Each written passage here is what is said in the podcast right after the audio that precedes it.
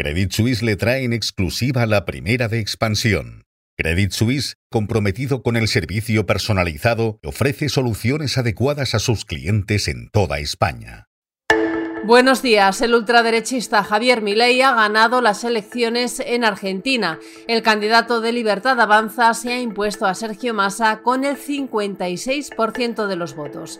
Además, hoy Expansión publica una entrevista con el consejero delegado de Celnex, Marco Patuano, que prevé movimientos de consolidación en el sector a medio plazo. Les hablamos también de las previsiones de ventas de las grandes empresas de distribución de cara a la Navidad y nos ocupamos del culebrón empresarial que está protagonizando Sam Altman, fundador de OpenAI, la desarrolladora del ChatGPT. Y hoy esperamos conocer la composición del nuevo gobierno de Pedro Sánchez. A todos los argentinos que hoy comienza el fin de la decadencia argentina. El ultraderechista Javier Milei será el próximo presidente de Argentina. El candidato autodenominado anarcoliberal se ha impuesto a la un ministro de Economía, el peronista Sergio Massa, con casi el 56% de los votos. En su discurso, tras constatarse su victoria, Milley ha asegurado que hará cambios drásticos de inmediato y que acometerá una reestructuración del país que atraviesa una situación económica crítica. El triunfo de Milley marca un viraje hacia la derecha más radicalizada y el fin en el poder del peronismo, el movimiento populista que ha gobernado mayoritariamente el país en las últimas dos décadas.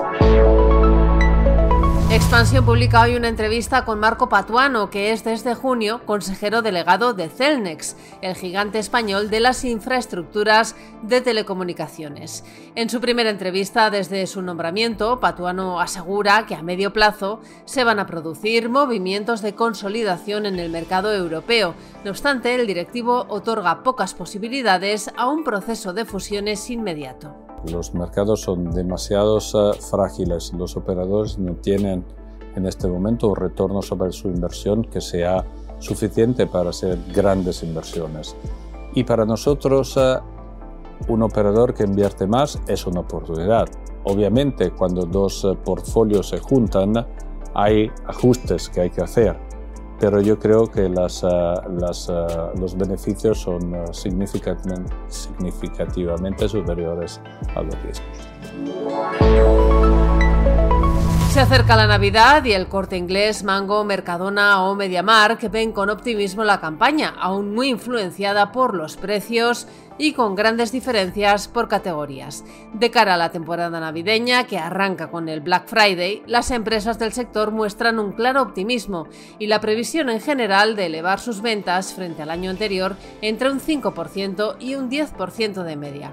Un informe realizado por KPMG y Apinio apunta a que el 44% de los españoles elevará su gasto, ya que su consumo medio será de 727 euros entre noviembre y enero.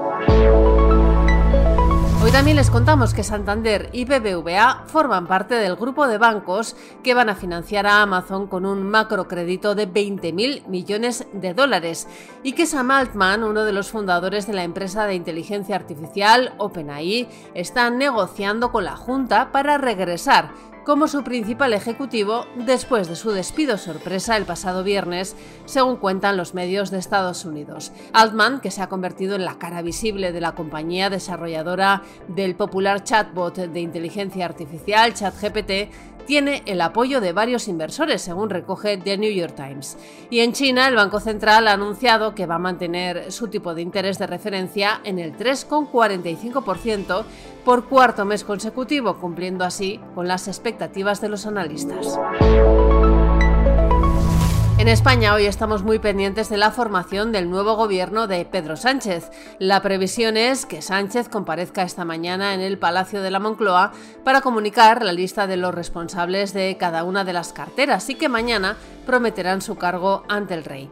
Y la cantante Shakira se sienta hoy en el banquillo de la audiencia de Barcelona, acusada de defraudar 14,5 millones de euros a Hacienda entre 2012 y 2014, por lo que la Fiscalía le pide una condena de 8 años y dos meses de cárcel con la puerta abierta a un pacto.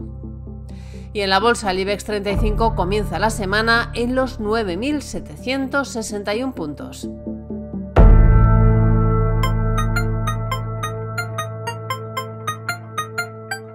Financial Times abre su edición de hoy con la victoria de Javier Milei en Argentina y cuenta también que Sam Altman apareció ayer por las oficinas de OpenAI en San Francisco para dejar constancia del apoyo que le prestan los accionistas y la plantilla de la empresa.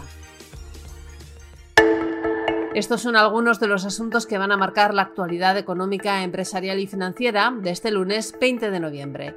Soy Amayor Maichea y han escuchado la primera de Expansión. Nos pueden seguir de lunes a viernes a través de expansión.com, de nuestras redes sociales y de las plataformas Spotify, iBox y Apple.